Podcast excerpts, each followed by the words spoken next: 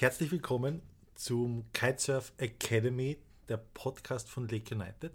Mein Name ist Patrick Adler und neben mir sitzt der Olsen. Der Olsen, auch genannt Oliver Palmers, nein, man nennt dich nur Olsen.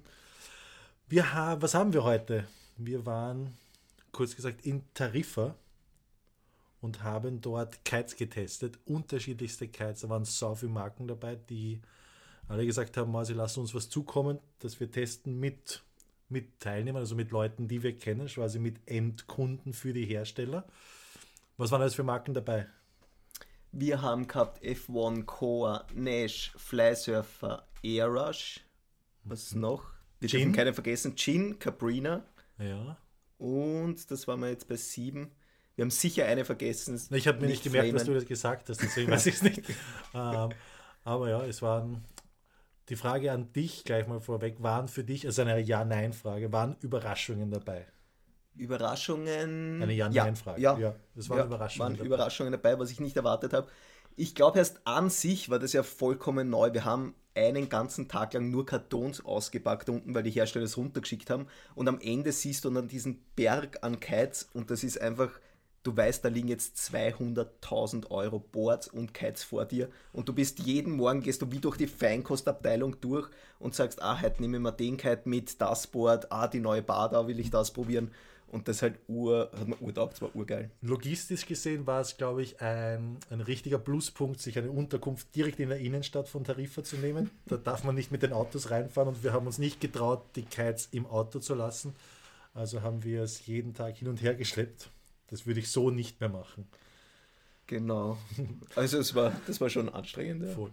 Aber Testen war sehr cool, haben wir eigentlich in dem Ausmaß eben noch nicht gemacht. Aber die Frage an dich, worauf achtest eigentlich du beim Testen? Ganz das allererste, wenn du den Kite drauf tust, ist gleich einmal so ein Bauchgefühl da. Das ist vor allem, und ich glaube, so ein Bauchgefühl kommt, du hast immer nur die Bar in der Hand und das Bauchgefühl kommt durch das, was du an der Bar fühlst. Und das ist, glaube ich, je mehr Hersteller da was reingeben, wie sich das Ganze anfühlt an der Bar, desto mehr, desto besser kommt das rüber, was der Kite tut. Und sind aber jetzt nicht die Lenk- und Haltekräfte, von denen du sprichst. Die spielen mit. Die spielen mit. Die spielen mit. Also zum einen gibt es einmal die Haltekräfte, wenn ich die Bar anziehe, wie viel Kraft brauche ich zum Bar anziehen? Hat zum Beispiel der F1 überraschend hohe gehabt. Mhm. Das zweite sind die Lenkkräfte. Wenn du lenkst, links, rechts, wie viel Widerstand ist da da? Das sind die Lenkkräfte. Da gibt es Kites, die haben kaum Lenkkräfte, fühlen sich dadurch vielleicht komfortabel an, aber es fehlt dann einfach an Kontrolle, finde ich ein bisschen. Vor ich mag, was mir bei den Lenkkräften, ich mag ja nicht allzu hohe Lenkkräfte, aber ich mag sie auch nicht zu weich. Und ich finde, da ist zum Beispiel beim Core XR unterschiedlich. Ein großer Core XR fühlt sich sehr weich, sehr leicht gegen mag ich nicht so. Ein kleinerer Chor fühlt sich ein bisschen härter an an der Bar. Kann das sein? Die kleinen bin ich noch gar nicht so geflogen, aber das unterschreibe ich voll. Mir sind bei Chor auch die Lenkkräfte an sich zu wenig. Das ist oft in der Luft, wenn ich rotiere oder so, er springt ja wahnsinnig gut, total einfach, du bist immer irrsinnig hoch. Aber ich hätte gerne ein bisschen mehr Feedback an der Bar zum Landen und so, wann ich weiß, wie viel muss ich wirklich vorlenken. Ähm, das wäre, glaube ich, noch ein Pluspunkt. Aber um noch zurückzukommen, auf was achte ich noch beim bei, also jetzt haben wir mal die Barhalte und Lenkkräfte. Das zweite ist dann, was ich schaue, ist, wenn ich lenk links, rechts am Kite, wie spricht der an? Das ist dieses Andrehverhalten und Durchdrehverhalten. Das heißt Durchdrehverhalten. Das sind wieder Worte, die du erfunden hast. Nein, die habe ich vom Ralf Grösel vom Podcast gestern. Ah, okay. Der sagt immer das. Ralf Grösel ist der Kite-Designer von Duoton. Der hat auch ganz viel Know-how, ist auch immer spannend. Ähm, das Andrehverhalten ist, sobald du lenkst, wie schnell der Kite das umsetzt und dann das Durchdrehverhalten, wie schnell der durchdreht oder wie dreht der Kite. Dreht der rund, dreht der eckig, bleibt er nach dem Loop so bicken, gibt es auch Kites, die drehen und auf einmal bleiben sie stehen und dann muss die Bar erst vorschieben und dann kommt er wieder. Mhm. Und auf solche Sachen. Und dann ist noch eins einmal, und das ist jetzt alles am Strand stehen, das ist Stabilität vom Kite. Wenn ich die Bar ganz vorschiebe und ich merke, sie ist ein bisschen böig, merkt man oft schon, wie die Kites, ob die wegkippen über die Nase, über die Fronttube, einen Frontstall machen und auf das achte ich. Frontstall ist zum Beispiel bei Ozone total auffällig. Ist mir auch aufgefallen, da war eher, kann man sagen, na, es war gar nicht so wenig Wind eigentlich. aber denen ist die, die Leuten, der Kite ist den Leuten schon öfter mal weggekippt. Gell?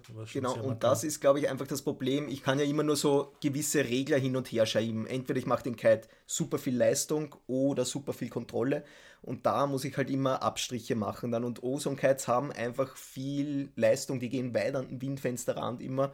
Und da ist natürlich immer mehr, bin ich in der Zone, wo ein, ein Frontstall passieren kann, wenn ich einfach nicht aufpasse. Ist jetzt nichts Grobes oder Tragisches aber auf das muss man ein bisschen achten, die Bar immer ein bisschen anziehen, ein bisschen stützen. Das heißt, du musst eigentlich gar nicht aufs Wasser gehen, um zu wissen, ob der Kite dir gefällt oder ob er dir taugt oder was er kann oder nicht kann? Würde ich so auch nicht sagen. Ähm, du hast einen ersten Eindruck. Ich war zum Beispiel total beeindruckt vom F1 Bandit am Strand, aber bei ganz wenig geflogen. Sieht man bei keinem anderen Kite, dass der Kite so wenig flattert. Du schiebst die Bar vor und schießt ihn durch die Pause und durch und du hörst kein Flattern, was sonst immer ist, dieses Aber kann das nicht sein, weil der Vorgänger so bekannt war dafür, dass er so extrem geflattert hat? War er bekannt, kann, ja, das war schon, dass man gesagt hat, F1 Bandit, der flattert ziemlich in den Drehung.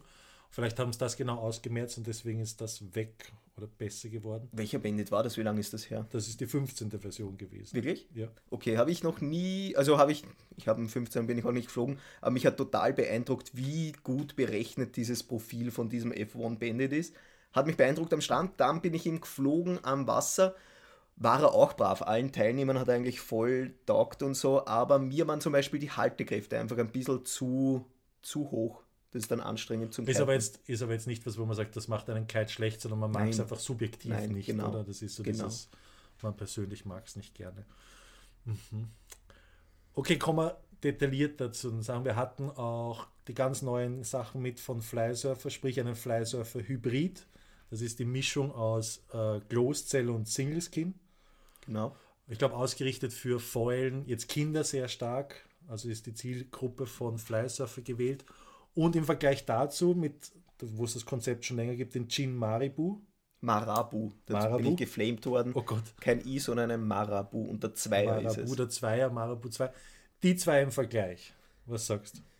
die zwei im Vergleich an sich ist es ja ein voll interessantes Konzept. Ähnlich, wir haben die Peaks ja schon lange am Wasser verwendet und jetzt einmal ein Teil, wir haben es auch schon oft aus dem Traunsee, wirklich von unten die Leinen den Kite hochzahlt, weil der einfach 20 Meter unter der Wasseroberfläche war.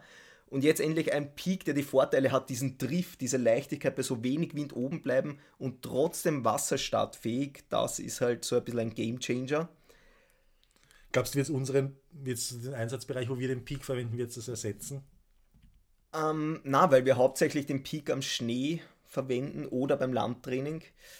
Ähm, ich glaube, am Wasser ist einfach Schulungen, so Kids-Schulungen oder Einsteigerschulungen, wo du einfach schon bei fünf Knoten was machen kannst, wo kein, wo ein Tubekite immer nur im Backstall runterfällt und nicht starten will, kannst du da was machen. Ich glaube, da wird es das Ganze revolutionieren. Für den Endkunden, der sagt, ich will einen Kite, wo ich mit meinem Sohn kiten gehe oder meiner Tochter, und dann selber nachher am Vollfang gehe, diese Zielgruppe, glaube ich, gibt es nicht, lasse ich mich aber gerne.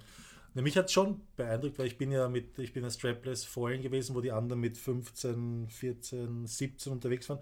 Und ich war mit dem 5.5er ähm, Flysurfer Hybrid und mit dem Core Foil war ich draußen. Das hat erstaunlich gut funktioniert. Also hat doch einiges an Leistung. Und auch der Drift zum Foilen hat mich echt überrascht. War sehr cool. Aber was sagst du jetzt im Vergleich, die beiden? Im Vergleich, ähm, der Marabu, Marabu der geht, fühlt sich sportlich an, ein bisschen härter. Es ist auch, wenn du die Bar vorschiebst, flattert der, fängt er in der Mitte, also wenn du den Kite der Länge nach auflegst, in der Mitte siehst du so einen Knick, wo der flattert und ganz hinten aber nicht mehr. Und deswegen spürst du das auch nicht an der Bar. Die Abströmkante sozusagen vom Kite flattert gar nicht, die ist immer angeströmt, auch wenn du die paust. Und dadurch fühlt sich das ein bisschen komfortabler an. Der mhm der Hybrid jetzt, der fängt hinten zum Flattern an, eigentlich die ganze Single Skin flattert da und das spürst du dann auch so ein bisschen an der Bar und deswegen fühlt es sich ein bisschen fetziger einfach an, wie ein, wie ein Fetzen mhm. für unsere deutschen Zuhörer. ähm, was war aber noch der Flysurfer Hybrid, glaube ich, hat mehr Drift, der fühlt sich leichter an, mhm. leichter in der Luft. Und du kannst auch die, er hat mehr Deep Power an der Bar.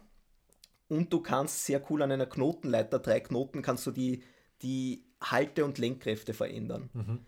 Und er fühlt sich nämlich in dieser mittleren Position total leichtgängig, direkt für Kids richtig gut an. Wenn du den auf härter stellst, dann fühlt er sich ziemlich ähnlich an zum Marabu. Was, den würde ich jetzt keinem Kind, meinem Sohn würde ich das jetzt nicht in die Hand drücken, weil der einfach zu hart an der Bar, zu schwer. Sportlicher. Fällig. Genau, sportlich auch, ja. Hm. Aber du brauchst mehr Kräfte. Aber ich finde es auf jeden Fall spannend, dieses Konzept. Und ich glaube, das ist auch wieder so erst der Anfang von etwas, wo du sagst, war da wird in eine coole Richtung entwickelt. Und auch Zielgruppen werden sich da entwickeln. Glaube ich schon. Und ich glaube schon, dass es den, den Daddy oder die Mami gibt, die Kids aufs Wasser sie schicken will und danach vollen geht. Glaube ich schon. Aber es ist, der Preis ist natürlich recht hoch für, für ein Spielzeug, würde ich mal sagen. Ja. Genau. Nächstes eins der ich finde, es ist irgendwie so das Thema, das so im Raum schwebt, weil die Kite-Industrie jetzt teurer wird und da gibt es noch einen Kite, der wird immens teurer oder durchbricht die Marke und mittlerweile redet niemand mehr von, ach Gott, sind doch Soft- oder Foil-Kites so teuer. Jetzt redet jeder von D-Lab, Alula, heißt auch anders, oder? Alula. Muss ich nochmal zum Ralf Grösel in seinem Podcast, das ist ja der Designer von Duoton, und der sagt immer in seinem Podcast Alua. Alua, Mann. Und jetzt habe ich es heute in der Früh nochmal gegoogelt. Es ist aber Alula. Okay. Vielleicht spricht man nur das L, das zweite nicht aus. Oder mhm. er ist selber Designer verwendet und sagt es immer falsch. Kann auch sein. Das kann auch sein. Aber spannendes Thema. Zum Beispiel der D-Lab in 15 Juice versus einem Softcat. Das, was viele Leute brennend interessiert. D-Lab ist ja dieses Leichtbaumaterial, ist von eigentlich von Airbus entwickelt für die Luftfahrtindustrie. Da tun sie irgendwas abisolieren, so in die Richtung. Und ist ein ganz schwieriges zu verarbeitendes Material, aber der Vorteil ist, es ist irrsinnig hart, also stiff, und es ist irrsinnig leicht. Du kannst dadurch viel mehr Gewicht am Kite sparen. Und das sind an der Waage so oft so 350, ja, 350 Gramm oder so. Aber das spürst du extrem, vor allem bei wenig Wind. Der geht nicht im Backstall, der bleibt länger oben. Und die Labs, wir haben ja Neo mitgehabt, das ist der Wave Kite. Würde ich dann fast ein eigenes Thema draus machen. Aber wenn okay. du jetzt sagst, ein D-Lab versus, also Juice D-Lab in 15 versus Soul 15. Okay, versus Soul 15. Ja. Mathe, Mathe Leichtwind gegen okay. die der 15. Ist eine Matte wird, glaube ich, immer noch, wenn du wirklich sehr guter Mattenfahrer bist und ich rede jetzt eher sogar von einem Sonic, kannst du früher losfahren. Aber die braucht so viel genaues Timing, wie ich den Kite lenke, dass ich ihn beschleunige, dass ich die Bar vorschiebe, im richtigen Moment anziehe. Und das ist dem Otto Normal Kite am Tube Kite ist das voll wurscht. Und darum kann ich die Leistung viel schöner abrufen, viel einfacher abrufen. Und ich habe mal den D-Lab in 13 auch probiert, war jetzt gar nicht da am Festival mhm. und ich hätte wahnsinnig viel Geld verloren. Ich war so überrascht, wie früh der am Foil losgegangen ist, hätte ich niemals geglaubt. Mhm. Im Vergleich jetzt zur normalen Version, wenn ich sage, den 15er in normal ist beim Juice, würde ich am ehesten das Geld investieren in den D-Lab. Das ist wirklich, das spürst du, du kommst früher los, er springt schöner, fühlt sich schöner an an der Bar, ein bisschen härter. Der normale ist so ein bisschen weich, da ist so immer Springen ein bisschen komisch und mit der D-Lab springt auch schön.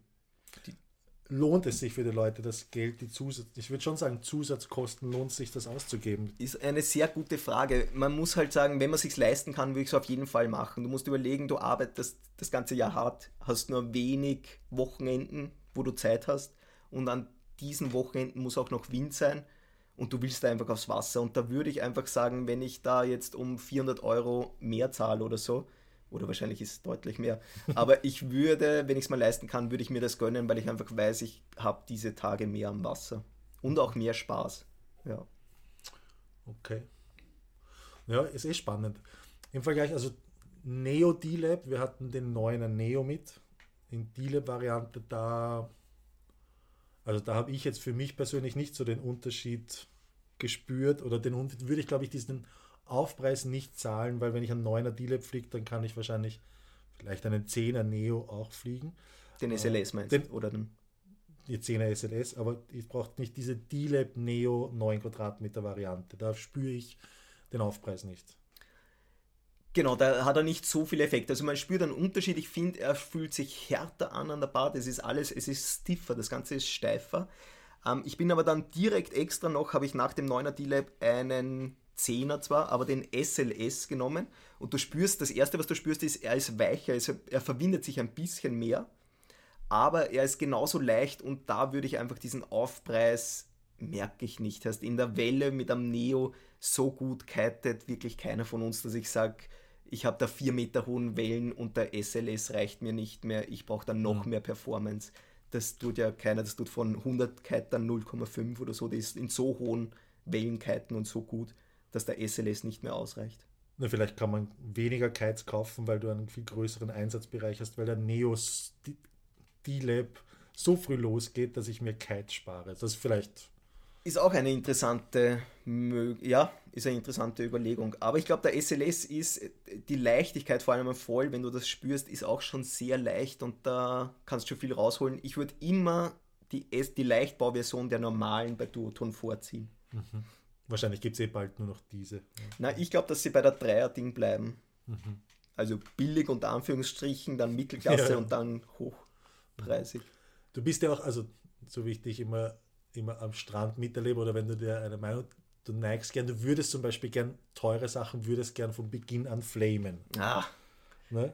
Jetzt heißt, ich kann mich noch genau erinnern an den Moment, wo du dieses Carved Board in der Hand hast, kostet mit den Bindungen und dem Griff der 119 Euro kostet, da weißt du, würdest sofort gern fünf Sachen finden, die du begrittelst. Hast du sie gefunden beim Carved Imperator LW? Wo ich sie gefunden habe, Carved ist ja immer so, das war halt immer so die Luxusmarke und bei allen Marken hat halt immer viel Marketing auch, gell? Ein Board ist oft ein Board und so viel kann ich da jetzt auch nicht neu erfinden. Dein Lieblingsboard ist ja noch immer das Future Board, vielleicht von vor, weiß nicht, ein Lieblingswort, das ist schon sehr. Dem weinst du immer wieder nach, vielleicht weil du doch so nostalgisch bist und Veränderungen nicht magst, ich weiß nicht, ist ein anderes Thema. Nein, weil ich glaube, ich damals jünger war und damals einfach am besten gefahren bin und da war genau dieses Board da. Anderes Thema, also Carved Bashen. Carved ist halt so ein bisschen, hat so das, das Image von so Zahnarztboard oder Zahn, No Hard Feelings Zahnärzte.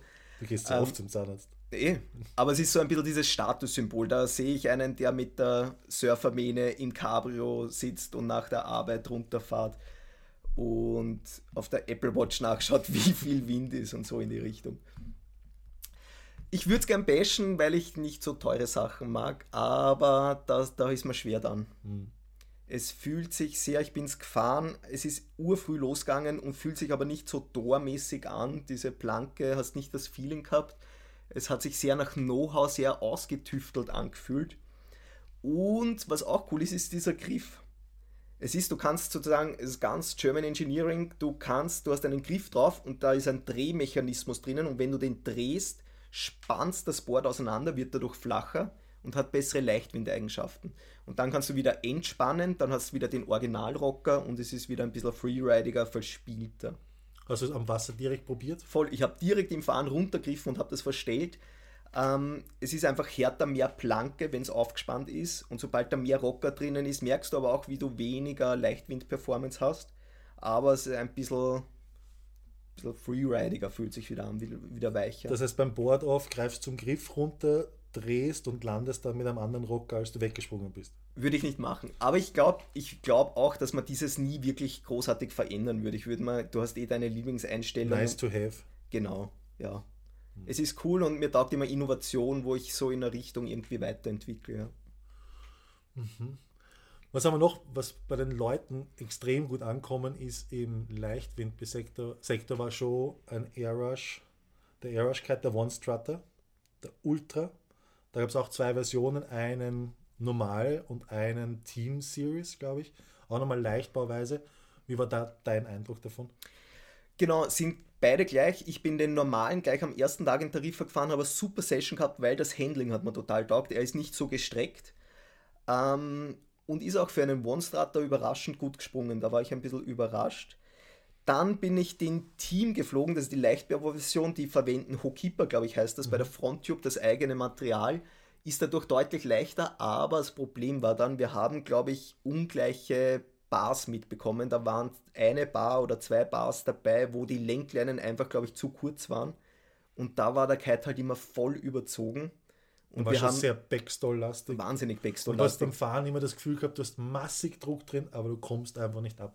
Genau. Und das war, glaube ich, die Bar. Wir haben dann aber auch in der Hektik von dem Ding nicht mehr rausgefunden, welche Bar jetzt diese verstellte ist aber da dürfen wir nicht zu viel über den Kite, glaube ich, das reinschieben. Ich glaube, dass ein sehr guter Kite ist, auch vom Drehverhalten hat es den Leuten sehr taugt. Auch der One Strut, der hat definitiv seine Berechtigung und ist auch, wir sind den vor Jahren einmal geflogen, den Airwash One Strutter, und da war auch das Flattern sehr markant. Und bei dem ist mir das nicht mehr so aufgefallen. Also ich glaube definitiv eine, eine gute Weiterentwicklung bei Airwash. Ja, und spannend auch mit diesen eben Team Series und Normal. Finde ich ganz interessant. Voll. Was aber war, die Teilnehmer sind alle, die gefahren sind, sind früh losgefahren, aber recht Höhe gefahren sind die nicht. Das heißt, wenn du am Anfang mit denen fährst und noch nicht so safe Höhe fährst, ist es ein Kite, der sitzt einfach ein bisschen tiefer drinnen, einfach weil er so ein tiefes Profil hat, also eine mittlere Querstadt, die sehr, sehr lang ist. Und dadurch habe ich so ein bisschen Fahneneffekt und der Kite wird immer zurückgedrückt in ein Windfenster und dadurch kann ich nicht so arge Winkel gegen den Wind fahren. Was ich so ein bisschen für uns, wir waren jetzt längere Zeit nicht mehr vollen und wir haben auch keinen Sonic mehr in unserem Sortiment und das war schon was, was mir schwerst taugt hat, wieder mit langem Foilmast und Sonic 13 da eigentlich ziemlich andrückt herum zu cruisen draußen. Also Sonic ist, bin ich schon gespannt auf den neuen, weil es schon ein sehr geiles Gerät ist für genau diesen Einsatzbereich. Gibt es einen neuen Sonic? Weil, darf man das nicht sagen? Ich glaube, wir dürften es nicht sagen. Nicht? Dann löschen wir es raus. Wir löschen es raus. Nein, wir löschen es nicht raus und es gibt ja immer einen neuen. Man darf nur nicht sagen, wann. Aber gesagt, es, würde auch noch, eh, es würde ja auch noch länger dauern. Hast du Februar? ich weiß es nicht. Na, da, also irgendwann wird es einen geben. Ich glaube, im Sommer werden wir mit einem neuen fahren. Kann So viel draus. Jetzt müssen wir irgendwie einen Bogen spannen auf ein neues Thema. Und wie fandest du das Essen? Nein, aber es hat mir schon wieder mal schwer gedacht, an so ein Sichel zu hängen und Vollgas, Speed und Windfenster dran, taugt mir schon schwer. Wir brauchen dann den neuen, wenn er irgendwann einmal rauskommt. Was haben wir noch? Was hat dich überrascht? Was hat mich überrascht? Eh der D-Lab der 15er würde ich mir sofort kaufen wollen, würde ich investieren, dieses Mehrgeld, wenn ich Zahnarzt wäre, würde ich dieses Mehrgeld sofort investieren in diesen Kite. Ähm, Was sonst so Feedback von den, von den Teilnehmern war? Ist unterschiedlich. Man kann ja. gar nicht sagen, da ist ein Gewinner. Wir sind mit dem, die Leute sind mit dem Flysurfer Stoke raus. Eine ist zurückgekommen und sagt, boah, total super. Mhm. Die andere Person hat gesagt, boah, gar nicht zurechtkommen mit dem Kite, der ist komisch. Ähm, Nexus ist auch sehr gut angekommen, war ein, ein Pärchen, kann man sagen, das Duoton fliegt. Ich glaube schon ältere Modelle und jetzt halt voll auf Nexus eingeschossen waren dann. Hm? Nexus ist auch so ein Kite, du spürst so, der ist irgendwie, das ist nicht die erste Version, der ist auch schon so ausentwickelt, da ist nicht irgendwo ein Fehler, wo du sagst, da ist die Barkräfte ganz, da ist nicht mehr irgendwo, wo ich sage, im ersten Drittel spürst du nichts und erst dann passiert das oder so. Ähm, aber was ich lustig finde, ist dieses, das ist schon wie bei Autos früher. Ich weiß nicht, wahrscheinlich ist jetzt noch immer dieses, wenn du voreingenommen bist von einer Marke, früher war es bei Flysurfer, die sind so teuer und nur Leichtwind und nicht sportlich und Coa ist auch überteuert und eben eine gewisse Zielgruppe. Aber wenn du es nicht sagst, aktiv an den Haken gehängt bekommst und sagst, jetzt fliegst das einmal, wird es nie passieren, obwohl es vielleicht ein saucooler Kite für dich ist. Das, das stimmt. Man bleibt, es Erfolgskonzepte vermeintliche werden einfach beibehalten. Du glaubst, du kannst mit diesem Kite am besten fahren und hast aber gar keinen Vergleich und die Relation. Und das ist auch zum Beispiel, vielleicht noch um auf das Thema Springen zu kommen, oder? Welcher Kite findest du ist am besten gesprungen? Das ist eine gute Frage. Ich war, wie es mehr Wind hatte, war ich eigentlich mehr im Direction unterwegs und habe die unterschiedlichen Directions. Das heißt, ich bin gar nicht so durchgesprungen oder durchgesprungen, na, durchgetestet zum Springen aber ich muss schon sagen, mich überrascht da auch nicht mehr so viel, ne? weil ich schon weiß ungefähr, was die Kites können, glaube ich zumindest. Hat dich was überrascht? Überrascht auch nicht, aber so herauskristallisiert, es war, einen Tag haben wir, mehrere Tage haben wir gehabt, Bögen, Levante, ablandig, da kommt ja so ein bisschen bei Tarifa ablandig oft noch so Thermikteile mhm. ein bisschen dazu, wo es auf einmal aus dem Nix so hebt. Und da war einfach der Core XR der Kite, wo ich am meisten Spaß gehabt habe, weil der ist so, ob ich die Bar jetzt ganz vorn habe oder anzogen, das ist so ein bisschen wurscht, der, ist, der smooth das so weg, so böen. Ähm, der Ozone Edge ist natürlich auch immer hervorragend gesprungen und das war auch der Kite, wo die Leute am Winkel weggezogen sind, die waren immer am lufigsten, am meisten Upwind. Aber es ist schon so, dass die Leute sagen, mal, der hat, also oftmals ist es mal, er hat mich überfordert, der Kite. Ich habe irgendwie das Gefühl, ich konnte die Leistung nicht abrufen. Der Ozone Edge. Genau, ja. ja. schon dieses, wo zum Beispiel am 13er Rebel haben wir auch mitgehabt. Der war auch schön. Der war auch schön. Den bist du bei Gibraltar oben geflogen. Genau, sehr schöne Session gehabt in der Bucht von Gibraltar. Ähm, und du merkst auch, dass es, ja, Duton hat immer diese Bar, ist so schön, da sind oft keine Fehler dabei, es sind wer oft frisch, anf frisch anfängt, So, wenn ein Kite irgendwie ganz frisch rauskommt, Version 1 oder so, weißt du, so, die haben den jetzt rausbringen müssen und da sind noch Fehler oder so drinnen, die bei Version 2 wegkommen dann oder ein bisschen dran gearbeitet wird. Mhm. Warte mal, da gab es noch einen, der hat mich an den von Nash, den Phoenix. Phoenix, genau. Erinnert mich, es gab von Nash mal den Draft. Mhm. Das war auch so ein Hochleister-Ding, der wahnsinnig überzogen war.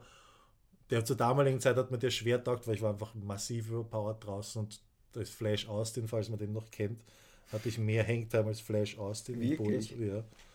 Aber ich war auch mit einem größeren Kite draußen als er. Aber da ist der Draft und der erinnert mich sehr an den Draft. Mhm. Wie war der? Ähm, auch sehr speziell hat sich der angefühlt, würde ich mir nicht kaufen, glaube ich, wollen. Und ich kann es gar nicht sagen, wieso.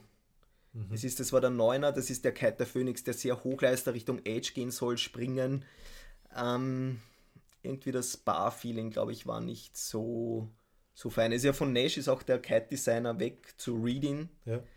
Und ich glaube, die haben dann einfach einen neuen und dadurch fühlen sich auch Kites dann einfach neu an. Wenn dann frische Gene reinkommen, wird das Ganze anders. Ist der Pivot noch der gleiche? Pivot, ja, bin ich aber nur in 12 geflogen und ich finde, das ist halt auch vielleicht ein bisschen persönlich oder auch von Ralf seinem Podcast beeinflusst. Der sagt halt zum Beispiel, Nash testet nur in Hawaii.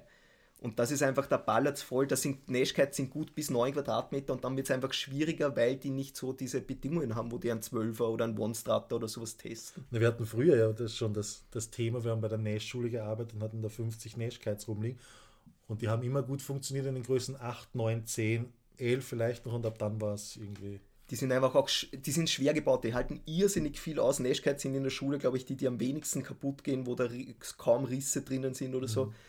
Die halten wirklich viel Wellen aus oder so. Ein Chor zum Beispiel ist uns auch gerissen in der Welle im Shorebreak in Tarifa. Kann man jetzt nicht sagen, dass die schlecht verarbeitet sind, aber ich glaube, Schwierigkeit ist die richtig, wo ich sage, das ist halt immer dieser Kompromiss zwischen wie leicht mache ich einen Kite und wie robust mache ich einen. Mhm. Und da kann man halt immer sagen, was, was gehe ich ein. Voll. In Summe für mich so als Fazit war es, es war extrem spannend zu testen. Es passt, es gibt kaum mehr schlechte Kites, kann man das sagen. Es gibt Kites, die haben irgendwie Gene, die einem selbst nicht so gefallen, aber jedem passt auch irgendwie was Unterschiedliches, kommt mir vor. Und das ist für mich so das Fazit. Es macht Spaß durchzutesten, wenn man die Möglichkeit hat, ein bisschen über diesen Tellerrand schauen. Überraschungen gab es für mich jetzt nicht, außer diese neuen, neuen Sachen zu sagen, oh, den Kite leiste ich mir oder bringt es nichts, das zu investieren. Dein Fazit? Mein Fazit ist einfach schön, mir taugt technische Sachen von Kites. Es tut sich wieder was, vor allem mit den Materialien. Jetzt war so ein bisschen Stagnation. Und jetzt mit dieser Leichtbauweise taugt man voll, weil man merkt, dass die Leute aufspringen. Ozone zum Beispiel auch, der Enduro ist jetzt super leicht gebaut, der ist sogar leichter als der Neo SLS. Mhm. Vom Gewicht, obwohl sie gar nicht so mit Gewicht werben. Ähm, aber jeder Kite, der leicht ist, performt super gut. Und dann ist halt so dieser Bogen zum Spannen, wie schaffe ich das, die Haltbarkeit auch noch reinkriegen. Und da werden, glaube ich, viele aufspringen und auf das freue ich mich schon. Voll. Jo, dann sagen wir Danke fürs Zuhören. Genau. Jetzt muss man noch so sagen, wenn, man, wenn dir der Podcast gefallen hat. Da dann musst du ein Herz drücken oder was drückst du? Nein, ich glaube eine Glocke und irgendwelche Bewertungen. Also irgendwas musst du drücken, nicht auf Pause. Was sonst bringt, weiß ich eigentlich was bringt uns das? Keine Ahnung, Reichweite. Na, ich glaube nicht mal. Vielleicht kriegen wir Geld irgendwann mal. Ähm, bewert ihn und du kannst auch unseren YouTube-Kanal Kanal anschauen. Voll. Da siehst du dann auch unsere Gesichter dazu. Oder auf Instagram sind wir auch. Genau. Ja? Aber jetzt genug hier. Das ist Schluss. Ja, Schluss. Also, bis zum nächsten Mal. Tschüss. Ciao.